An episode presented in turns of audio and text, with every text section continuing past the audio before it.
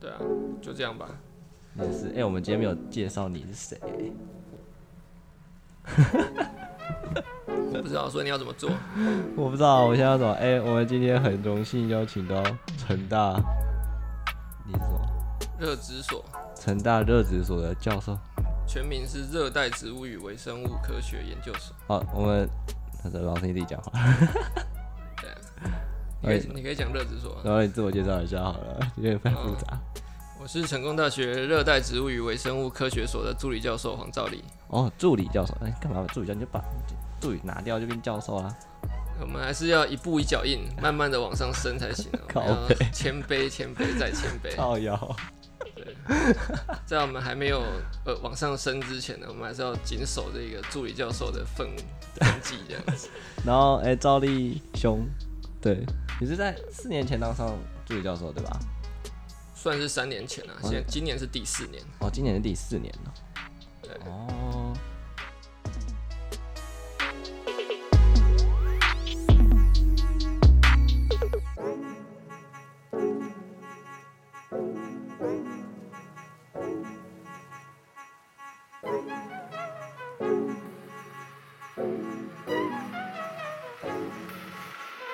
升学的东西，我之前也有跟那个金屯中心的那个王浩文老师有合作。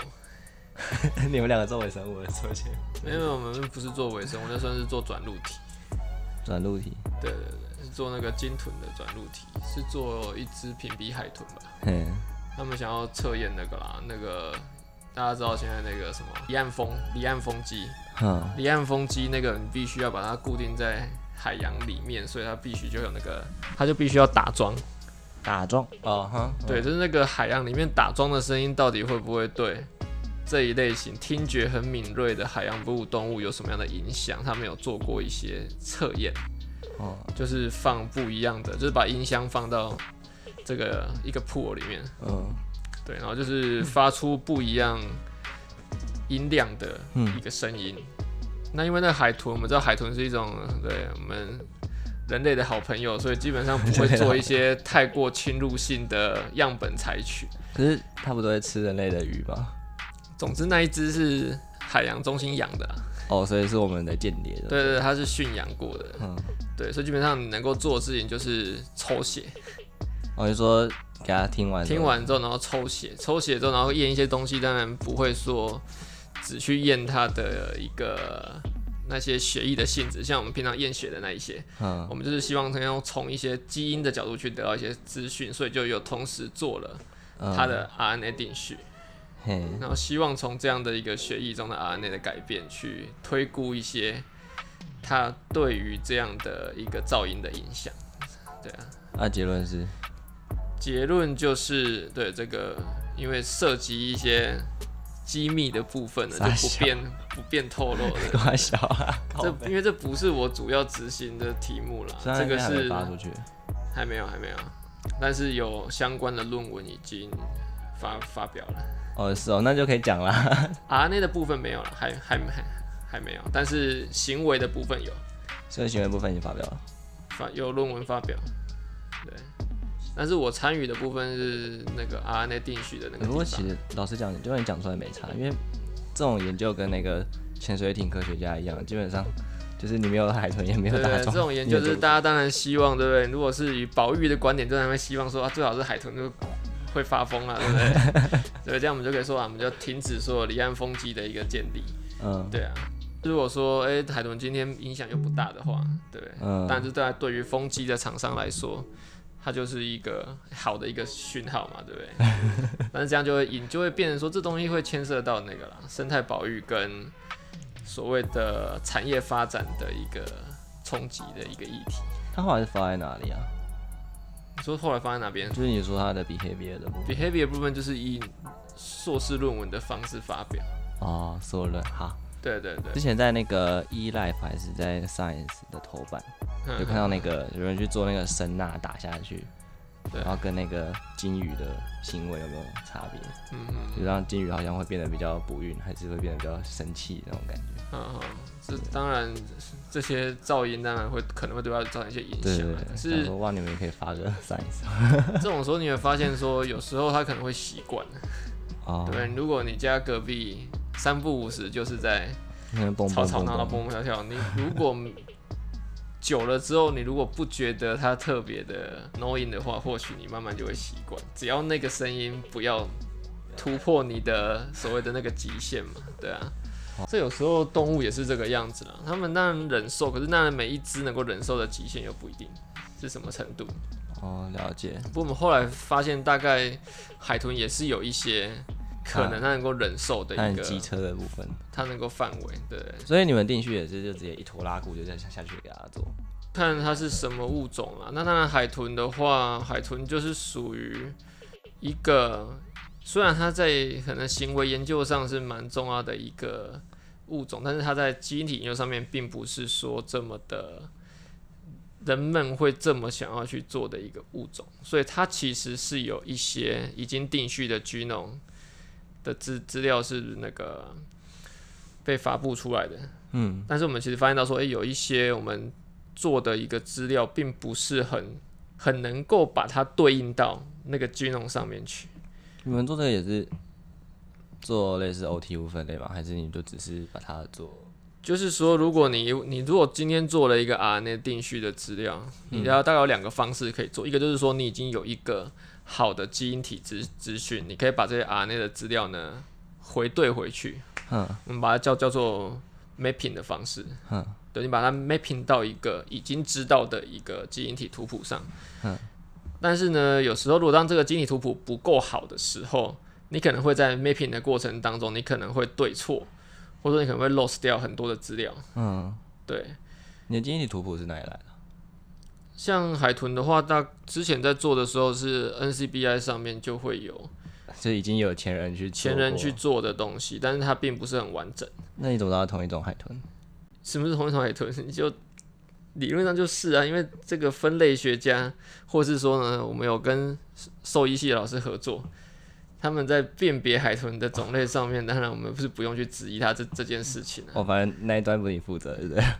对不对？那通常说大家会去养的海豚，大概都是以屏蔽海豚为主啊。那不会有那种就是族群问题嘛？就像美国人跟亚洲人不太一样的感觉。这种东西就是所谓的那个 genome 的 variation 的问题啊，嗯，对啊。那当然，你如果你今天这一个物种它如果种类的差异比较大的时候，那当然这个 variation 的问题就会比较大那一啊那要点怎么做？。但是通常来说，你要做到 mapping 的话，大概问题是不大啦，因为你要找到这些差异点，你也是要透过 mapping 的方式，嗯，然后再去看说你对回去的位置哪些地方是有变异的。所以也是要先对到才可以确对定对不对一样啊对的。对，你才知道它到底变异的程度是多少。那当然，如果它差的程度有点多的时候，这就大概在我们今天回对回去，你可能原本有加上一百的的一个片段可以去对，嗯你可能只能对回去七十或是六十。嗯那这样就表示说，两个物种之间相像的程度就有点落差多了。嗯，那可能你在 mapping 的过程当中就会 lost 掉很多的资资料。那你还是把它当同一种。但是我们并不一定一定会发现到这这件事事情啊，对啊。通常你如果是同一物种的话呢，你 mapping 上去的 loss 的几率不会不会不会这不会这么多啦，对吧、啊就是评比海豚的话，哦，对比比海豚。它基本上它的我们觉得问题是它的基因体组装的程度不好啦，所以有时候我们直接 mapping 的话会 loss 掉很多序列，所以我们是透过另一个方式，我们把这些定序的啊 RNA 的片段去把它做一个 assembly，直接去把它组装出一些片段。什么意思？因为我们知道你这样的一个次式在定序里面，它的片段都是短的，但是它虽然是短，可是它中间会有重叠的部分，可是你的次世代定序，你是定 RNA 还是定 DNA 啊？是 messenger RNA 转 cDNA，那他们不是都应该蛮短的吗？ Messenger RNA 短再怎么短，大概也有个数千个 base pair。嗯，数千个核。对，但是核以算这样以 Lumina 的定序来说，如果是我们是要定一个高通量的定序，哼大概长度只会有一百五十个 base pair。它的好处就是它的一个定序量可以拉得很大，所以一些低表现量的基因我们会看得到。嗯哼，但是就是说它的片段很短，哦，所以它不容易组出一个很完整的片段，或者它可能会因为某些不同的片段之间有一样的片段的序列，所以它就会又扛他的哦。不容易判定。那你都不怕说组错嘛？就是 A 跟 B 组在一起这样。这个就是看当初他们在设计软体的时候是怎么样去去做的，这方面我也不是很清楚了。当然，我们就是用目前大家公认最好的一个组装软体去做。那基本上，其实你组装出来，就我的经验来看，嗯可信度是还蛮高的。有个好处是你今天要对应的东西，这东西就是从你的样本来的，所以基本上你不会有对不回去的问题。但是如果说你今天就像你刚刚讲的，会不会有美国人跟台湾人的问题？你如果今天拿台湾人的序列去对美国人的序列的话呢，当然就有比较高的机会会有对不回去的问题。哼，嗯，但你如果今天定序的这一个，今天要对应的这东西是来自于你定序的这个物种，哼，这个个个体本身的话，嗯，它就一定是百分之百能够对得回去的。我只是尽量把这些资讯拼凑成一个更完整的状态，让我可以去知道我今天要对的这个基因是什么，类似像拼图一样，把它尽可能拼出一个范围。对我可能不能把整片拼图都拼出来，可是我可以拼出好几个范围。嗯，我从它的相相似点，我可以把它尽量的尽量的延伸，变成一个个一个个的区块。哦，对，哦那再就有对应这个区块，所以从区块就发现说，哎、我这发现到我的拼图里面，这个区块就对应的是一个动物的头好了，那我就可以很明确知道这个东西是头。嗯那如果是一片拼图的时候，我可能不知道它是头的什么地方，因为密多少也不知道他投了什么地方。对不对？如果说你拼图够大，图案复杂度又不是很高的时候，反正你就是尽量跟嘛，把昂给跟出来，然后再回去对对看。差不多是这个样子。那你那那个嘞，如果有什么 exon 或 intron 怎么办？基本上在 messenger RNA 里面，你不会在 mature 的 messenger RNA 里面，你不会看到 intron。但是你的 DNA 有啊，你要怎么对？ DNA 有这个就在于可能在我们描述描述事情上面有有点落差。你从 messenger RNA 转 cDNA 的过程当不是中，我说你最后不是要回去对菌弄吗？如果你今天煮出来的东西是 transcriptome 的话，我们就不用再去对菌了。哦，所以你是直接对 transcriptome 的 map 对不对？对对对，我们很常用这样的方式去做一些所谓的非模式的物种，就是没有菌农的东这种没有东西群岛的物种。没有没有人去把它菌农做成，或者说它的菌农不够好的物种。对 也啊是，对，因为我因为我已经活在妈豆跟原生太久了，对啊，你活在 human 的世界里面太久了。对像我们这种做我已经很久没有跳脱，做这种野外物种的，我们常常都是没有这个 reference 聚弄的状态。哦，对，我想说，哎，我们不是都已经把它全部定完了，到底是，对啊，可是你世界上的物种这么多，你不可能全部都定完啊。哎，他们不是有一个什么举动的 database 嘛，就是说他对们，想要把全世界的物种都定序定完，基本上大概有每一个分类群，大家都有一群人在做这这件事情。嗯，但是基本上你要开始定，一定是先定那些对人类比较有关联的，或嗯是熊猫之类的，重要性高一点的。熊猫是因为它是一个那个啦明星物种，所以它才会被定。嗯不然就它的生态生理的特性上面，它并没有什么特别，并没有什么特别的地方，除了说它很它难搞吧，是呃以素食为主的一种熊科动物，这大概比较特别一点 点。可是其实你也知道，熊本来就会吃那些果子，嗯，对啊，植物性的物东西它们其实也吃蛮多的啊、哦，像蜂蜜也算是植物性的、啊，蜂蜜是植物性吗？蜂蜜就是蜜蜂可是你在吃从蜂，植物身上采来的可。是你在吃蜂蜜的时候，你会顺便把幼虫吃掉啊，那就是一些一定有一些动物性的成分嘛，像一些什么红色的食用色素，不是也是从胭脂虫来的？我的意思是说，它本身啊，你如果说我们不要管那些什么动，就是拿个奶瓶塞蜂蜜给它不的，要管荤食素食这个议题来说的话，嗯，它本身那一个东西主要是从植物性的材料来的。哦。对啊，那个中国大陆不是有个很有名叫什么华大基因组、哦，对，他不是很喜欢到处定序吗因？为他们就是买了很多定序仪，然后加上中国最近近期的经济发展，所以他们钱很多，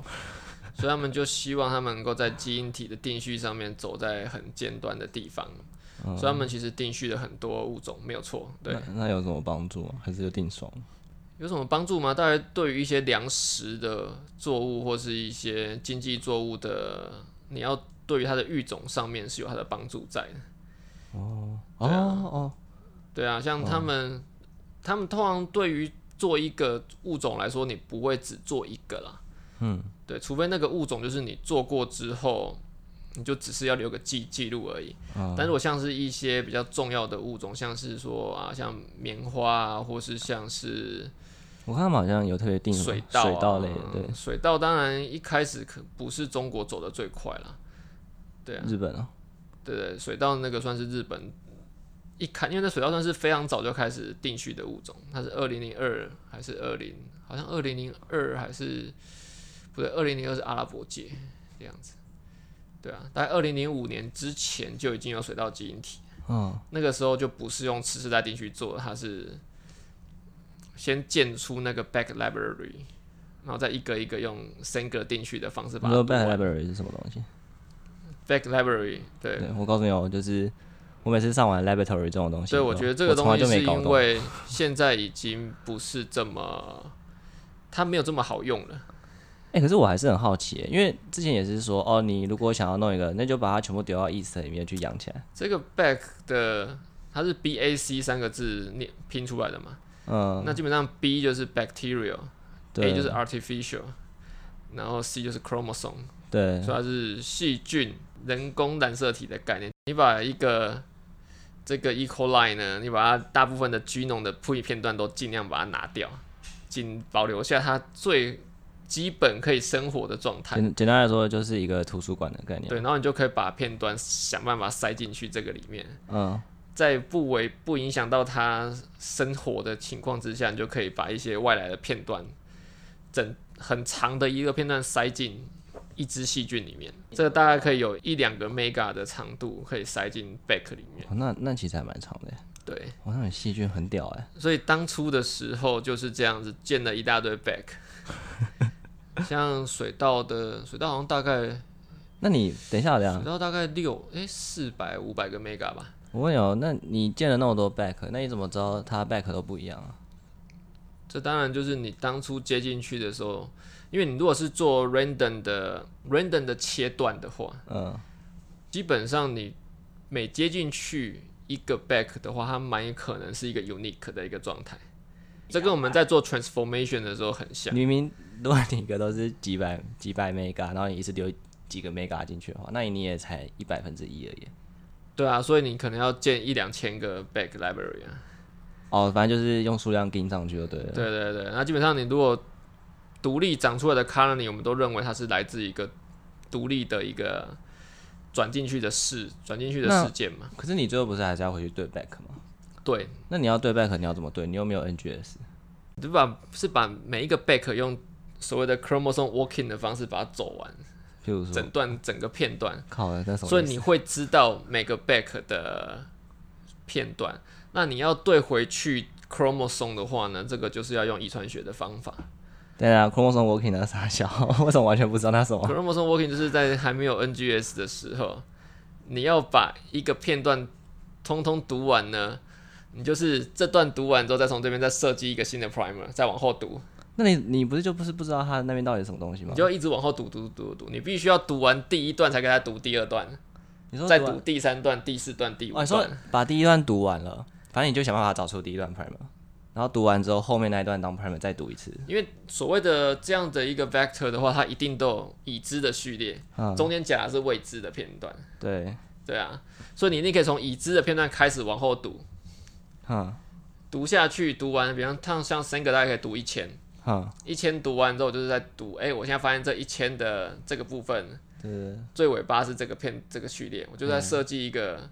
定序的 primer，再从这边再往后读。嗯，一路往后读下去。一路往后读，所以这样，因为这样子动作很慢，嗯，一路往后读，而且你必须要一步一步一脚印往后走。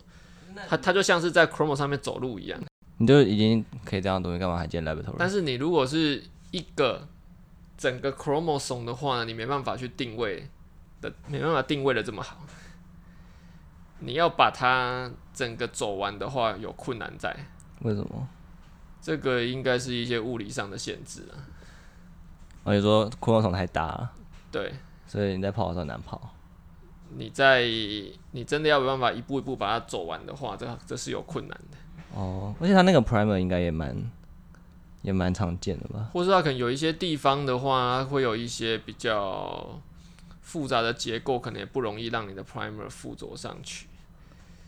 这个我倒是没有特别去思考过了，对啊，但是一定是做 chromosome label 有它的困难在，这像是为什么我们现在在做定序，你也不可能除了细菌以外啊，大概真核生物的话，你不太可能说你可以整个 chromosome 从头到尾读完，所以他们都会透过一些方式，像是用一些长片段的定序，或是说呢，你要建一些 marker，你要一些 genetic 的 mark 的 marker。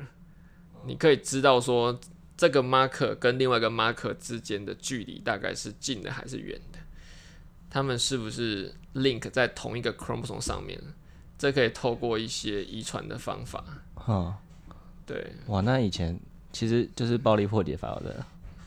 应该说以前本来这样的一个资讯都是先建立在遗传学上面，哦，对，果蝇的这个 Morgan 的实验告诉你说，诶，很多 marker 它们很多基因体上的片段它们是连锁的，因为它们是在同一条染色体上面。哦，所以他们之间会有互换的可能性，互换他们才会被打破这个连锁。所以算互换率，你可以知道两个 marker 之间距离是远还是近。很多基因体的定序就是建立在遗传学的基础上，你才有办法把它组装到整个 chromosome 的 label 啦。那当然，这样子的一个平台，你基本上要用在一些人类很常操作的物种上面，或者说它已经既有很多的品系的这一种，它会比较容易使用。所以你看一些现在定的比较好的居农，大概多数都是那种粮食作物啦，或是一些人们很熟悉的那些物、这些动物物种。因为我跟植物比较熟啦，所以我大概都是会用以植物当例子比较多。植物也好，因为植物绝对是很少人会去定 的。不会啦，植物还是很多人会去定啊，特别是粮食作作物啊。但是那个回到 back 啊，你那个 back 就是，反正你就是做了一大堆的，就是细菌型的图书馆就对了。然后对最后再一个一个把它，就是用 chromosome walking 把它走完。back 的就是你一般建 back 不会建了一两千个，对啊，所以每个都这样走。可以这么说。所以那个时候是非常耗费人力的一件事情啊，就像那个时候在解水稻基因体的时候，台湾就分到一条，哦，所以是 全世界一起。然后台湾你就知道台湾有多少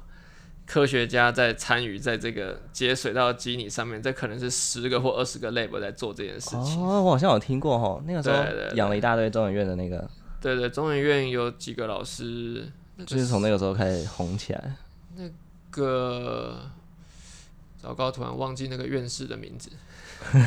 对对对，专门做水稻的院士，不然就我到时候把把这段剪掉。对啊，或是像那个啦， 成大生科系的话，嗯，陈文花老师有参与那从华个，有在他有参与过嗯水稻基因体解序这一块，对，他有，呃，我是知道这个计划最后弄出了一个基罗米克斯啊，好像是哦，对啊因为，基罗米克斯那个好像那个时候是博士生嘛，然后定完之后就跑出来开公司了。对对对，好像也有他的爸爸有帮忙，对，要开公司总是很多都需要爸爸帮忙，对。靠北，这个我可以把它剪掉。 可以啊，可以啊。总而言之，这个基因体的部分，在过去的话是会需要跨国，嗯，跟很多资源的投入，跟很多研究者的投入，才有办法把整个 genome 用所谓的一代定序 Sanger 的方式把它走完。哇，那那那个时候人类基因组也是这样定的人类基因组就开始就是那个嘛，那个叫做什么 Craig Venter，对，就是那个时候人类基因组有本来有一个团队，就是最早开始做团队，他们就是用非常传统方式在做，他们就是一步一脚印的去做，但是这时候 Craig Venter 他就说你们这样做太慢了，应该要把整个军农通通打碎，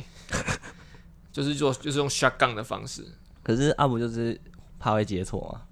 对，可他说他可以有办法把这个问题解决。这是不是那个哪一家公司对不对？公司好像是吧？我记得有两个，一个是 NIH 的 group 嘛，另外一个是一家民间的公司。哦对，就是那一个民间的公司，民间公司觉得 NH 的动动作太慢了，可是那家民间公司听说错远高，错误率高当然是一个问题啦。但是，变成说他们的这个算是一个划时代的想法，现在也已经很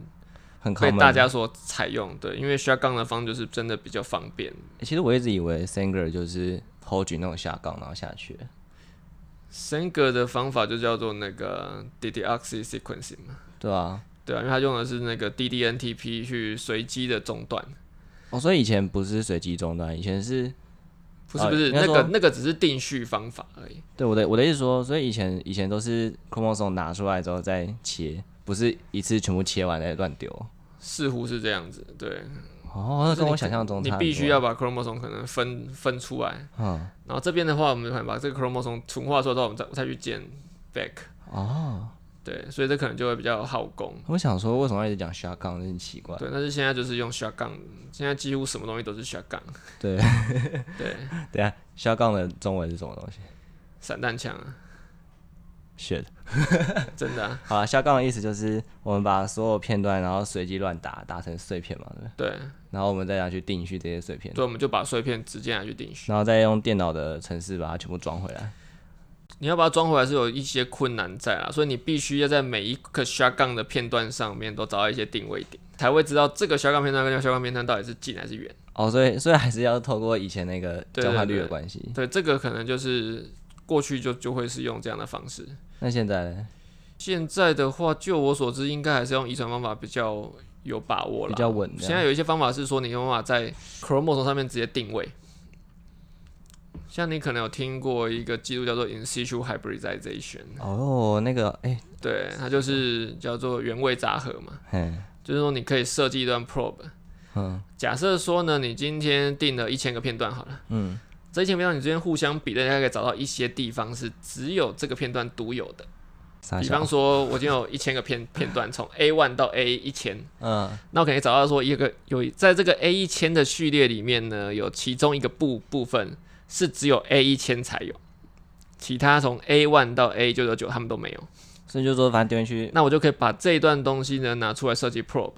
当做探探针。嗯我把它标定一个某个颜色的荧光好了，嗯，对我把它做引吸去海北带圈对到那个 chromosome 上面去，我就知道说它在 chromosome 里面的什么位置。就是把它丢回细胞里面去看。对我如果能够做一千个探针，我就可以把这一千个东西通通再对回去你就可以打开彩色的染色体扣上面，对你就会知道谁跟谁近，谁跟谁远。这个就不用用到这一个交配的方式，对你不用交配产生子弹，你就知道说它到底有直没接有用互眼换睛看。对，，就是直接 mapping 上去，那你就是必须要 specific 的 probe。哎、哎，所以那 Fisher 嘞，宋斌不是有在做 Fisher？ fish 哦，所谓的 fish 那个 F 就是 fluorescent，嗯，就是荧光的 Fish 原位杂合技术，就是 F 加上 ISH。呀，对，那个是你的探针上面标定什么？探针如果标定荧光的，就是叫 fish。哼你如果探针不是标荧光，你是用放射线同位素的方法，哼，那就叫做所谓的普通的 in situ hybridization，就没有 F。靠 摇，就差在这里而已。所以一般来说，radioactive 的这种或是其他的，就是它不它不是荧光的方式去标定的话，就不嗯，叫 fish，就叫 ISH。哦，所以那个 F 就是荧光的意思，所以它就是加了一个荧光上去嘛。就是用荧光去标定 probe。靠，那好吧，那个时候我还以为很屌。 probe 也不见得要用同位素啦，可是好像同位素那个敏感度比较高。有时候你也可以加上一些一些 enzyme，它可以去切一些带，让那个带放出颜色出来。像很常用的就是像那些做 western 的，这很大颗吧？那很难卡进去吧？不见得啦，就是你可能就有一个 enzyme 在上面，它就会去切，切完之后就会把一个把那个带呢颜色染在那个位置上。那为什么 fish 现在这么红？因为 fish 很方便，敏感度又高，它又不用用到放射性同位素，啊，就是好做便宜方便。对，所以现在放一些用同位素的方法，慢慢的都被大家舍弃，就是因为安全性的顾虑上 了。我以前那个听那个，就是那个上面那个说，他说他以前在 NIH，然后他就都会定期检查，然后扫他们，因为他们实验室有很多就是同位素去染 Western，对然后他们就会去测说他们实验室的辐剂量、那个辐射剂量有没有超标，对啊对然啊，后每次测都每次超标，然后超标之后就把那个机器排一排，然后然后把它调成很低的数值，然后送回 去。对啊，之前那个成大生科的旧馆四楼也有一间同位素室啊，嗯，对啊，那也是很少人在用啦。那后来好像搬过来之后，这间房间就消失 了。对对对，因为用的人真的太少了，就也没有特别去维维维持一间这个。而且以前他们做同位素，他们以前做同位素基本上超标了也继续做，这样好像也没在管了。现在真的一定要用同位素方法，跟 DNA 有关的可能就是烧人吧，烧人现在还有烧人吗？ hybridization，烧人大概是烧人已经消失了还有？啊吧，应该是农人消失的。 烧人在某些某些领域里面还是会用得到，比如说，我不是很清楚，但是我印象中有有有这件事情。农人是做那个嘛，是做 RNA。嗯，那 RNA 的话，因为现在的 microarray 的技术，就在现在到现在的 NGS 的技术、嗯 r n a 定序已经变成是非常 robust 的一个方方式，所以没有在用 Northern 在做一些事情。因为你如果说你要在细胞里面看 RNA 的话，嗯你就不会用，那就那就不叫 Northern 嘛，那叫做 in situ hybridization。哦，而且现在还可以看就是 RNA 怎么 translate。对对对，你看那些 Southern、Western、Northern 那些都是 in vitro 的方法，他们都是在试管里面做这些事情。嗯，对，但是很多 RNA 的东西呢，我们现在都希望看到它是在 in vivo 的状态，甚至它最好是一个 life imaging 还是什么的。对对对，我现在是也有想要弄那个。对对对，对啊，哇，那所以烧人现在还有人在用哦。我的印象中是有在某某些特定的领域上，他们还是一定要用烧人去看这些东西，因为他如果说你要在呃 DNA 上面确认某一个位置是否存在的话，嗯，好像这还是一个比较妥当的方法，就我所知。我再不要解释一下什么是烧人。烧人就是所谓的这些东西后面都是它是属于一个杂合反应嘛。那之所以叫做杂合，是因为 DNA 是双股反螺旋的结构，所以你如果把它双股拉开的时候，你就可以有办法找到另外一段配对的地方呢，对，能够专一性的配对上去，哈哈，你就能够标定特别的位点，或者说你找到特定的位置的资讯。那你一样是送一个荧光的对，你会需要一个 probe。 probe。这个哦探探针就是我们要对应的，我们希望看说这个 DNA 里面是不是有这一段存在的时候，嗯，我就设计这个 probe probe 上面一定要标定什么东西，通常就是放射性同位素。哈哈。你标定就知道说这一段 DNA 里面有没有你要的看的片段。可是你那个 probe，那你这样怎么能够就是你要怎么？那那这样跟那你一定是个要先知道已知的啦，你到底要测验什么啊？哦，对啊，那到底什么领域会用到这种东西？呃，应该是一些见识或是什么的。哦， 对耶，我没想过鉴别就是鉴识科哎，对基础科学当会然，现在太大久部分是用 PCR 啦，就像现在你检验 COVID-19 也是用 PCR。哦，对啊对啊对，PCR 跑下去 primer 下去有就有，没有就没对有。对，那是 PCR 就是缺点，就是你看的是讯号有或没有。嗯，对啊，所以如果有 non-specific 的 binding 的话，那当然就会有一些 false positive 就有可能会产生。跟你对用 probe 还是一样啊，总后之果会当然也是会有你啦，总是会咬到一些东西吧？嗯，就是会有一样会有这样的问题啊。对对啊，啊，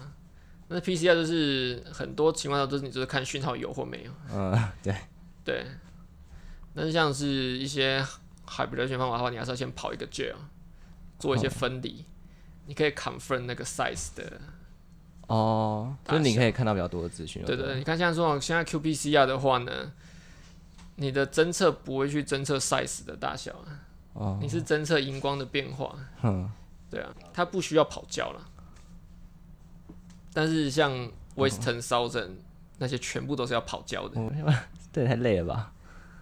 这个哦、当然有它的应用在啦，对啊。好吧，好吧，但是我也不是专家，所以我只是就我所知的跟你讨论而已。 对啊，没关系，这个东西不会剪掉 的。这没什么问题啊。我就尽可能的分享我所知道的东西啊。可以可以。所以上面那个 fish 就是他去找兰花的位置，可是他不是说他在帮忙兰花定序吗？所以你就知道啦，定序就他做的事情就是我刚刚跟你讲的那一件事情嘛。他对们如把它丢果进他们去如果，因为像现在可能是 shotgun 的方式嘛，需要干嘛你？可能就是我直接把兰花的基因体，把它的 chromosome 全部打碎，嗯对啊，嗯然后我就直接做定序。我可能做了短片段的定定序，就像刚刚跟你讲的 Illumina 的定定定序，它是短片段，可是它的深度很很够，嗯跟长片段的定序，这个长的部分通常因为定序技术的限制，所以它你的长是多少？量比较少，有时候可以到四五十个 kilo base 都可以。那还蛮短的欸。但是以定序界来说，已经算是非常长了。哦，那那那个嗯你那可个以定到四五十个 kilo base 是很长的事情。哦，那定序真的比我想象中还要还要对哎麻，烦一点。但是你如果通常这种定长的技术啦，嗯，因为你要从头读到尾的话，它其实其因为问题是它的 error rate 会很会很高，哦，对，对，所以他们会需要一些别的方式去校正这一个 error 的结果，所以常常就会是用这个。呃，先用长片段的方方式，先做出一些比较比较粗糙的结比构。较多的一个骨架，然后可能再用这个短片段方式去修补。所以我们先大致这样知道，然后再用短片段去修那正。你可能这个情况下，你如果做的很好，你可能会组出哦，可能好一千个片段，那就已经很非常好了。一千个片段，但是你要变到染色体层次的话，嗯对，而且的话大概很多物种大概是几十个这样子。哼，那你要把它拼成几十个的时候，你就必须要知道说这一千个片段彼此之间的关系是什么，哪一些是在同一个染色体上上面，那你就要做刚刚说的那件事情，fish。哦，所以 fish 主要是看染色体跟基因的关系，就对了。你我们组出来的片段，嗯它到底坐落在哪里的的什么位置？哼，你如果说你想要，它可以用作这个用途，哦，所以松斌就在做这个。它有一部分在做这个，就我所知是这样的。哦， 它参与兰花计划的部分是做这件事情。哦这个兰花的基因片段的定位上面啊，你才能够把它组成染色体层层次啊，哦，这算是蛮重要的事情。对，嗯、这样听起来是挺高纲的。对，你还是要有个 team 去做这这件事情。我一直我一直以为现在定序就送 NGS，一切就结束了。没有 NGS 只能够做到一定的程度而已。哦，好吧，就是而且如果只做一种 NGS 的话，就是只能够得到一部分的结果，通那因为常我都要用多个平台一起去做，才有办法得到一个比较好的状态。对啊，一般来说，至少比较多人大概就是结合 PacBio 的长片段定序跟 Illumina 的短片段定序这样子、啊，哦，所以现在是两种一起用哦，就是你会建 library，然后分开去定，要自己建，我不能直接送 sample 给厂商，这厂商样会帮你建啊，哦，他当然 吓就会死跟你，他会跟你收建库的钱嘛，对啊。嗯，当然，他们就是就是帮你把这件事情做出来而已啦。除非你跟他有谈一些资资料分析的部分，他们才会参与资料分析，哦，不然他们也不会拿你的资料去做什么。你可以拿去卖啊，或租啊，就说哎、我现在手上有几个 laboratory，理论上，这种东西如果是学术上的用途的东西，你大概你的目的就是要发表嘛。那发表的同时，你就会把它 announce 出来啊。所以等到它发表之后，你就直接去 free download 就好了。大家都眼前在，有一些那个有一些实验室就专门在做这种事事情啊，抓人家发表的序列再重新分析的。就比如说你们实验室我，们现在是没有嗯或是在做这种事你情啊。们的隔壁隔壁隔壁隔壁隔壁实验室，隔壁隔壁隔壁实验室，三个隔壁啦，不是两个，他们是要建 platform 了，他们是要建平台，所以他们一定会抓。对啊，对啊，他们就帮大家整理嘛，整理之后就更方便的去使用这些资料。就是资料库资料库。对对对，建资料库。我想说随便问一问，你们最近有发现什么很了不起的成果吗？这个、哦。 对啊我，们可能就是会，对，告诉大家说，对不对，农业没这么简单。这结果好乐真色的哦，靠呗。我觉得这个问题是什么？我们的主管机关都嘛说的比唱的好听，对不对？他们就跟你说啊，这样做就有用啊，那事实上就不是这么一回事。啊，你你就跟他说啊，我说靠我腰不要啦，这样不行啊。主要的问题是那个啦，农业大家的环境都不一样，嗯，这个其实是一个问题。对，但是问题是你的交战守则可能就是一套，你说跟就是你头顶上给你钱的那个，我的意思是说，比方说，他可能就告诉你说啊，那我们现在要做啊，就是做就是做有机栽培好了，或者说啊我们现在就要做草生栽培，因为我们有做过草生栽培的主题啦。嗯，然后呢？我就跟你说，那果园里面就是种草就好 啦，种啊对草，不对？种草有些好，有很会有很多好处哦，可能就是会比什么呃果实会比较好啊。你或说者是你说是科技部吗？土壤肥力会上升啊，没有农委会会这样推啦，或哦者说农委那会个农改场啊，这这些哦，所以你们的经费是农委会给的啊？农委会也有曾经拿过经费啦，但是我的意思是说，我们有尝试去 target 一些农业的主题。哦，这蛮可以理解的啊，反正他对，们那我个时候很，喜欢去做一件事情，就是说我们农委会常会告诉大家说，农民你就你就这样做，嗯，可是很多东西都学理上都是没有足够的证据，就是其实蛮 bullshit 的。也没有到博学，他们可能有一些初步的成果，哦，他们就会告诉你，哎、那就那那就是这样做，就是哎、大家今天吃个药，然后他大家们睡就会觉有一些，哎、好像很有道理的解释，也不是说不可能，也不是说不不可能真的会这样发生，可是就变成说，很多情况之下，它都不是有现实的资料去支持的东西。对我的意思就是说，很多推行的一些东西，它可能都要有特定的条件，嗯，它才会有效。哦，但是他都不会告诉你你要满足什么条件，或者是说他们是用什么条件去测试，但是告诉你说做这样的的农业的的农耕行为是有帮助的，不会啊，这跟学校教科书其实蛮像的啊、对不对？就好像我们之前就好奇啊，哎呦，到底有种草的文旦园跟没种草的文旦园，嗯，他们到底微生物相会会不会有差别？那、结果嘞，没有很显著的差别，就是没差嘛，对，为什么呢？因为第一个大家都种文，大家都种文旦，嗯，所以本身文旦就是一个很强的影响因子，对啊，所以大家都会有一个偏向文旦的类型。嗯，就算你这边长了很多草，可是你如果用 biomass 去算的话，对，文旦影响还是会大的很多。但是其实草还是有它的影响在。我们后来是有找到一些，就是硬是这个有弄会看我们还是有找，我们还是有找到一些观念，没有没有做给他看，我们是自己做自己的。哦，对，好啊啦，只是我们有针对一些问题去看了，有发现到它可能会跟一些施肥的行为是有关系的。靠基本北上农不是民说植物嘛，怎么会变施肥？因为它是它是果园啊，不是啊，那你不是说植物的差别吗？ 最后最后结论是得不到，是因为农地里面一定有农民会施肥，所以有了施肥，外加草很多，才会间接改变到细菌。他会在某某些呃某某个季节的时候影响会比较大。我它的一个特色是说，他们在结果的时候他们会少下氮肥，哈，他们氮肥会下的很少，可是，在结果前他们肥会下的很重，哼，氮肥会下得很重，所以它有一个很明确的，它在结果期的氮肥会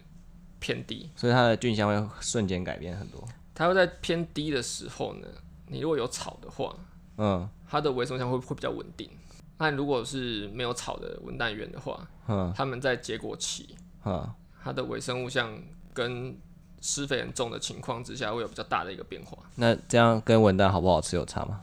这要很难很难去描述啦。当然，农委会他们也没有资料啊。对啊，因为农委会也不知道在冲哪小，对不对？对我们只是好奇到底它对微生物相的影响是什么。好啦，就是以生态学角度来讲是个题目啦，以农委会来讲应该是没有什么用。农委会就没有告诉你它为什么会变好吃啊。嗯，它连好不他好吃？说他说土壤肥力会变强，其实我们发现没有啊。 肥力强不强，就是差别在于什么？农民下的重不重？这其实蛮废话啊啦，因为你肥肥料越多不就越肥吗？对啊，可是问题就是这样子啊，就是你真的要去探讨的时候，你就发现到说，其实农民本身的这一个农业施作的行为是影响更大的一个因子。 所以，当我们是透过一个多果园的探讨的时候，你就发现到每一个园子有自己的特色。 这个其实蛮符合台湾的一个状态啦，哦农民自己有自己的一套，哦对，所所以以也不是说你真的怎么种就会真的好吃或者真的难吃，他们自己有办法去 optimize，所以就是其实农委会在教啊，他们就是听一套，啊他们自己做他们自己那一套。他们自己还是会在 optimize。哦，对，他台湾农民真的很厉害。对，所以你不会说真的没有炒的就难吃，有炒的就好吃，没有这回其事。实其实没差的，对所以所以其实简单来说，就农委会有跟没有是一样的。他们当然这样推行有它的一些环境友善的一个前提下，可是我觉得应该要更能够有一些学理上的东西告诉你说，嗯，为什么我这样做就真的会比较好。简单来说，他们其实蛮不科学的，对，蛮直觉的。科学他们就是一点点的科学就去讲一堆东西啊，其实很 多台湾做药的不是也这样吗？台湾台湾做药的，就是你算了有我还一是不要点讲点，你就会对不对？就会去发新闻稿说，哎、我们准备要什么上市那种感嗯觉。那个那个是炒股票用的，嗯对啊，那个不一样啊。啊，农委会好像哦也是炒选票用，好吧，差不多了。对不对？ 就是概念上是这样子啦。我们有时候会喜欢去，对不对？有一些传统上的一些农业上的应用行为，我们都很想去了解它，它到底对微生物的影响是什么。像有些是号称可以抑制某些病虫害的方式， 你说那个突然微生物影响到蝗虫害这种事情，我就觉得这真的是有点扯啊。这个有时候可能只是一个相关性而已。就对啊，这就它觉不得见得是一个因果关系，对啊，对啊。但是我觉得有一些我们的农业上的一个推动的措施，它可能不见得连相连相关性都没有，相关性可能只在实验室做。对啊，这领域也是蛮妙的。对啊，就这样吧。也是，哎、我们今天没有介绍你是谁、欸我不知道，所以你要怎么做？我不知道，我现在要怎么？哎、我们今天很荣幸邀请到成大，你是什么？热植所成大热植所的教授。全名是热带植物与微生物科学研究所。好，我们那是老师你自己讲好了，你可以你可以讲热植所啊、然后你自我介绍一下好了，有点太复杂。我是成功大学热带植物与微生物科学所的助理教授黄兆礼。哦，助理教授，哎、干嘛把助理教授你就把助理拿掉就变教授啦？我们还是要一步一脚印，慢慢的往上升才 行、啊。啊靠我们要谦卑，谦卑再谦卑。 造谣。在我们还没有呃往上升之前呢，我们还是要谨守这个助理教授的分分际这样子。然后，哎、赵立兄，对你是在四年前当上助理教授对吧？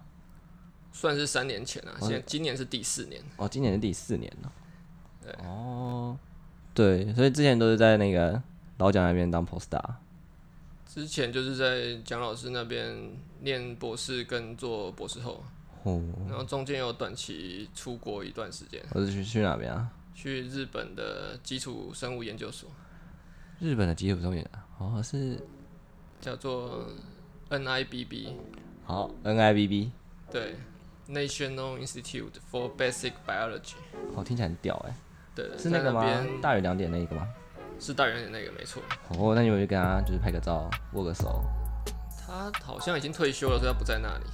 他不是他不是现在就在那里吗？我没有印象遇到他呢，因为没听说他们有那个，对不对？Professor o s m i 有没有在那边？我不是很 清楚，我因知为道我他是已经因离为开因为我是东大在哈塞北老师那边啊，长谷部长谷部，他在做什么啊？那一个，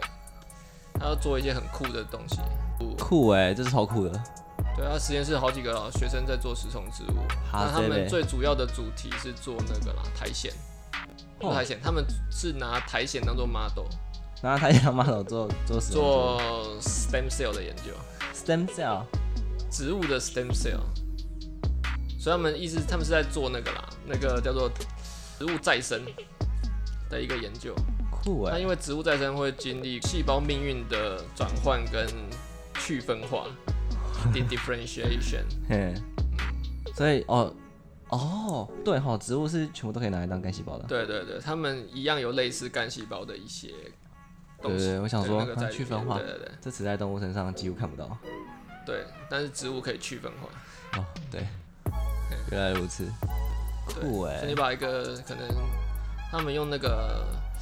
用台湾叫苔啦，可是国外都叫做藓，大陆叫藓啊，就是 moss，他嗯们用 moss，、了对解。，用 moss 当做 model，对，去做他们把它的那个叶状体切切下来，然后切一半，嗯，然后看它另外一半分身的状态，酷。那日本好玩吗？ 还不错啊。还不错。对啊，对啊，跟他的合作就是在做含羞草了。所以你你现在还在跟他合作？有，哦，这条线到自己牵着。必须要签这样。 对啊，跟他合作是在做含羞草啦，对啊，哦，原来如此。所以我们有实验室有另外一个部分在做含羞草，然后你从日本回来之后，然后就来这边当教授，也没有啦，先回成大一阵子嘛，陈大然后对啊，当什么？当助教。没有啊，就 poster，啊就回来继续当 poster，啊哦，你说 poster 去，然后再回来继续当 poster。所以 poster 啊的过程当中去了三个月了，对啊，哦，那、你较真有什么感想吗？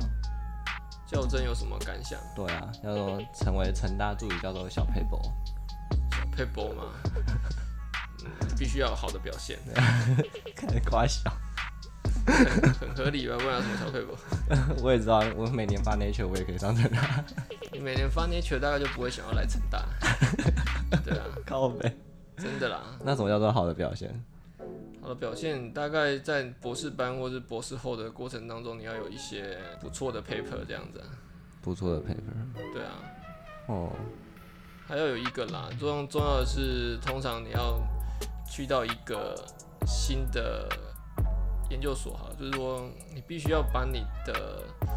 专长跟优点显现出来，然后看你的这一个特长是不是能够 fit 这个所所哦欠缺的一些东西，或是他们所要求的。那你觉得我们所很缺你的东西吗？目前所上没有人跟我做一样的东西啊，哦，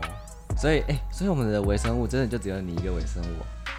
其他老师有做一些跟微生物相关的主题啦就是，但在是可能没有像我做这么多微生物的主题， 哦，所以我们完全是名字先命的在 在找教授。因为微生物是后来才改的，哦，所以你来之后改名了。